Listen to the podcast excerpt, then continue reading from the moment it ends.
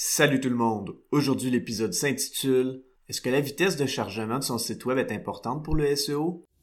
Avoir un commerce électronique est tout un défi. On vit souvent des déceptions ou de la frustration. Que faire pour rentabiliser mon commerce en ligne? Qui engager pour m'aider à réussir? Comment évaluer le ou les professionnels qui ont le mandat de rentabiliser mon commerce électronique et de le transformer en véritable actif numérique? Vous écoutez Commerce électronique et actif numérique avec Nicolas Roy. La raison d'être de mon podcast est très simple. C'est d'aider les propriétaires de commerce électronique à comprendre, contrôler et posséder leur commerce électronique et les composantes qui l'entourent. Parce que je crois sincèrement que c'est la meilleure manière de rentabiliser à court terme et de se bâtir des actifs numériques qui prennent de la valeur à long terme. Lors de l'épisode 63 qui a été produit en janvier 2022 et qui s'intitulait que sont les Core Web Vitals et est-ce important pour le SEO de votre site web, j'avais dit des choses qui en avaient surpris plusieurs. Est-ce que je crois toujours en ce qui a été dit durant cet épisode ou est-ce que mon avis a changé? La réponse est nuancée et je vais vous la partager dans cet épisode. Je vais aussi débuter en répondant à une autre question qui a récemment été posée sur LinkedIn parce que je crois que les deux questions ont un dénominateur commun. Avant de débuter l'épisode, j'aimerais inviter les professionnels et les agences web qui offrent des services SEO à se rendre au seoespion.com.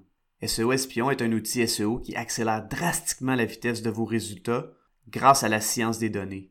Pour un data-driven SEO amélioré, rendez-vous au seoespion.com c'est évident que présentement, Google et les autres moteurs de recherche, dont Bing, sont en pleine période de changement de par la venue de ChatGPT et de Bard. Dernièrement, une personne a posé une excellente question sur LinkedIn et la voici. Ouverture des guillemets.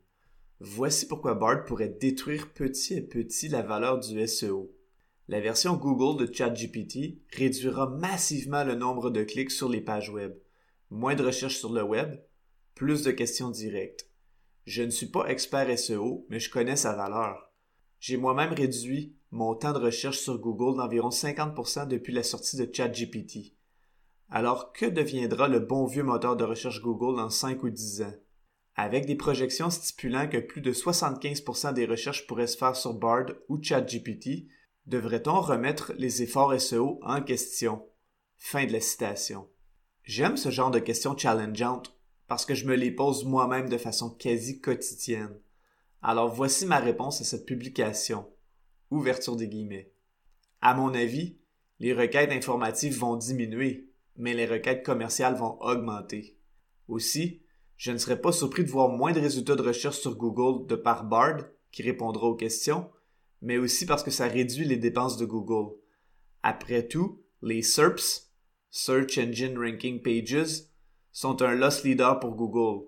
Donc, avec l'offre qui va diminuer, moins de résultats, et la spécification ou la récence de l'information recherchée, la valeur du SEO sur Google ou ailleurs pourrait monter. Fin de la citation. Cette réponse semble avoir plu à plusieurs personnes parce qu'elle a reçu de belles réactions, mais ce qui est le plus important dans cette réponse est de se souvenir que pour Google ou Bing, les SERPs ou les résultats naturels de la recherche sont un loss leader. C'est un produit d'appel qui fait perdre de l'argent pour vendre de la publicité. C'est un loss leader très important, mais ça reste un loss leader, et donc Google peut seulement investir un capital X sur ses algorithmes pour les profits des actionnaires. Présentement, Google a un deuxième problème qui découle des LLM, Large Language Model, comme ChatGPT, et qui est celui de la création de contenu et de l'expansion infinie de l'Internet, comme l'univers. Avec les nombreux outils d'intelligence artificielle, Créer du contenu est vraiment plus facile et donc l'expansion du web s'accélère. De son côté, Google doit suivre en parcourant et en indexant ce nouveau contenu. Et cette expansion nécessite plus de coûts et un bon scaling.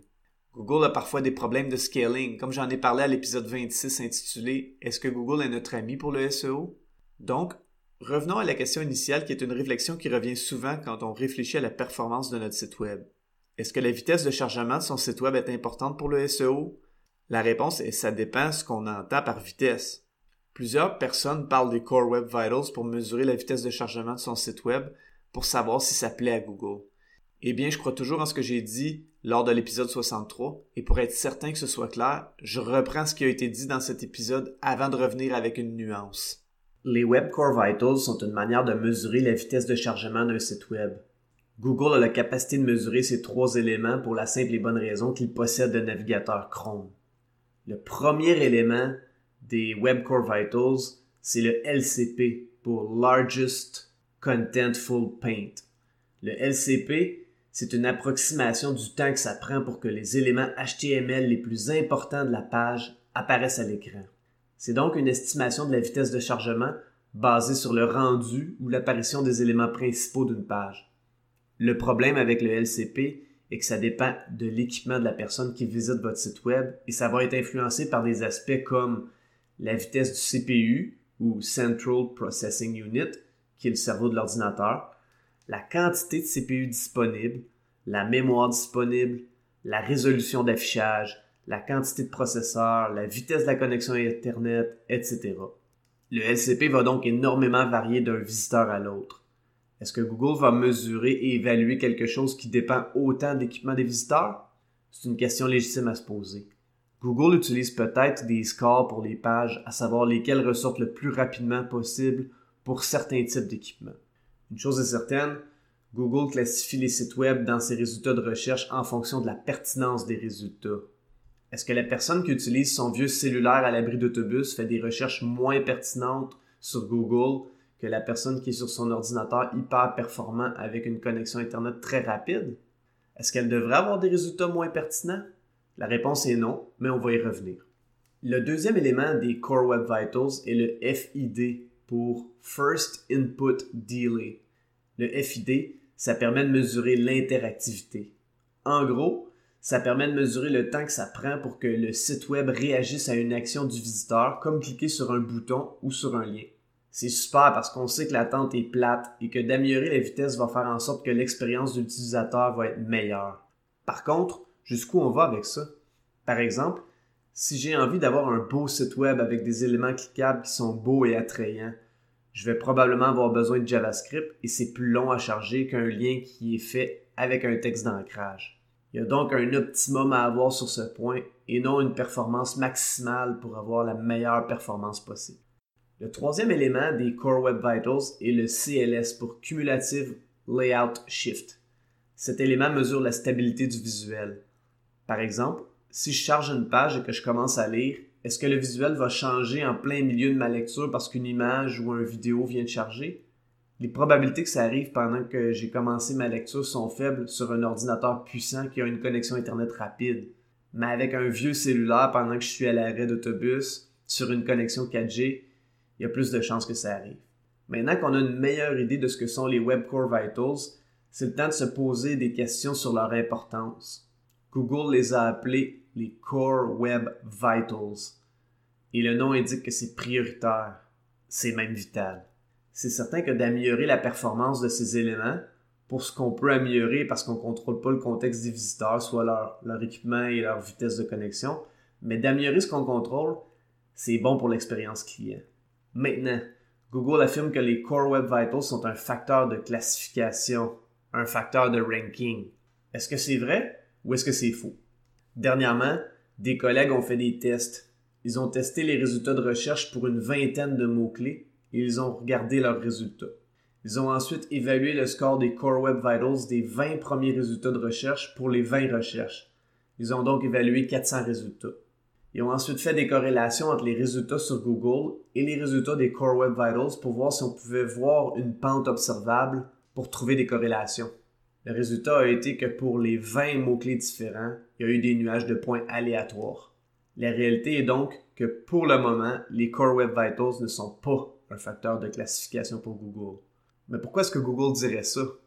J'ai déjà dit que dans la communauté des SEO, il y a une phrase qui dit que quand Google dit de tourner à droite, il faut parfois tourner à gauche. C'est une blague d'expert et elle est parfois fausse, mais pourquoi Google met autant l'accent sur le Web Core Vitals? Cet aspect est un défi à régler pour les propriétaires de sites web et même pour les experts en SEO, alors Google met beaucoup l'accent sur ce point auprès des experts SEO pour qu'ils prêchent l'importance de ça. Mais pourquoi? Mon hypothèse est que c'est pour sauver de l'argent. Si les sites web ont des meilleurs scores pour les Core Web Vitals, ça va coûter moins cher à Google quand ces robots vont visiter les trillions d'URL du web en entier. À l'épisode 26, qui s'intitule Est-ce que Google est votre ami pour les SEO, j'avais parlé d'un défi d'indexation de Google qui existe toujours de façon intermittente, soit dit en passant. Eh bien, mon hypothèse est que Google a besoin de s'améliorer pour pouvoir couvrir l'Internet en entier qui est en pleine expansion. Est-ce que vous croyez que cette expansion va ralentir ou s'accélérer? C'est évident que ça va s'accélérer et Google fait tout ce qui est en son possible pour couvrir le tout tout en optimisant ses dépenses d'opération pour le faire. Comme vous pouvez le constater, j'ai de la suite dans les idées. Donc je ne crois pas que les Core Web Vitals soient la manière que Google vérifie si votre site web est assez rapide. Par contre, Google vérifie si votre site web charge assez rapidement. En fait, je constate que Google utilise une technologie beaucoup plus simple et beaucoup moins dispendieuse pour vérifier si votre site web se charge assez rapidement. Ce que Google fait est qu'il va aller sur une page de votre site web et il va ressortir dans son index la version qu'il va avoir après avoir parcouru la page pendant 5 secondes. Donc, si votre page prend plus que 5 secondes à charger, comme c'est parfois le cas pour certaines pages qui contiennent du JavaScript, où le bas de la page n'est pas encore chargé après 5 secondes, eh bien Google ne prend pas en considération ce contenu. Quand une personne vous dit que Google n'aime pas le JavaScript, c'est probablement ce qui se passe. Avant, Google restait plus longtemps sur chacune des pages, mais avec l'expansion de l'Internet, il reste pendant 5 secondes maximum pour pouvoir parcourir plus de sites web plus rapidement pour suivre l'expansion rapide du web. Comment est-ce que je le sais? En fait, Charles et moi avons fait un test qui nous l'a démontré hors de tout doute. Le 15 mars prochain à 11h, heure du Québec, ou 17h, heure de la France, on va faire une présentation gratuite cette formation s'adresse aux pigistes et aux agences qui offrent des services SEO et elle va vous donner, comme dans gratuit, l'opportunité d'améliorer vos pratiques SEO de façon significative. Ça, je vous le promets, on va donner beaucoup de valeur. Dans cette présentation, on va entre autres montrer comment on a fait pour découvrir que Google utilise la règle du 5 secondes. Pour participer gratuitement à cette présentation, rendez-vous au bit.ly Eldorado-SEO. Le titre de cette formation est Pigiste et rédacteur, améliorer vos certitudes SEO en réduisant le guesswork et accélérer vos résultats avec la science des données, l'Eldorado du SEO. Pour vous inscrire, rendez-vous au bit.ly oblique Eldorado-SEO. Je répète, bit.ly oblique Eldorado SEO. Je vais placer ce lien dans les notes de l'épisode. En terminant, 5 secondes pour suivre un site web donne encore beaucoup de temps et mon hypothèse est que cette durée va encore diminuer pour améliorer l'expérience d'utilisateur, mais aussi pour diminuer les coûts et accélérer le travail de crawler l'Internet qui va prendre de l'expansion encore plus rapidement. C'est tout pour cette semaine. Si vous avez apprécié, je vous invite fortement à me laisser un avis sur la plateforme sur laquelle vous écoutez le podcast ou de partager avec un collègue ou une connaissance. Au plaisir de se revoir prochainement.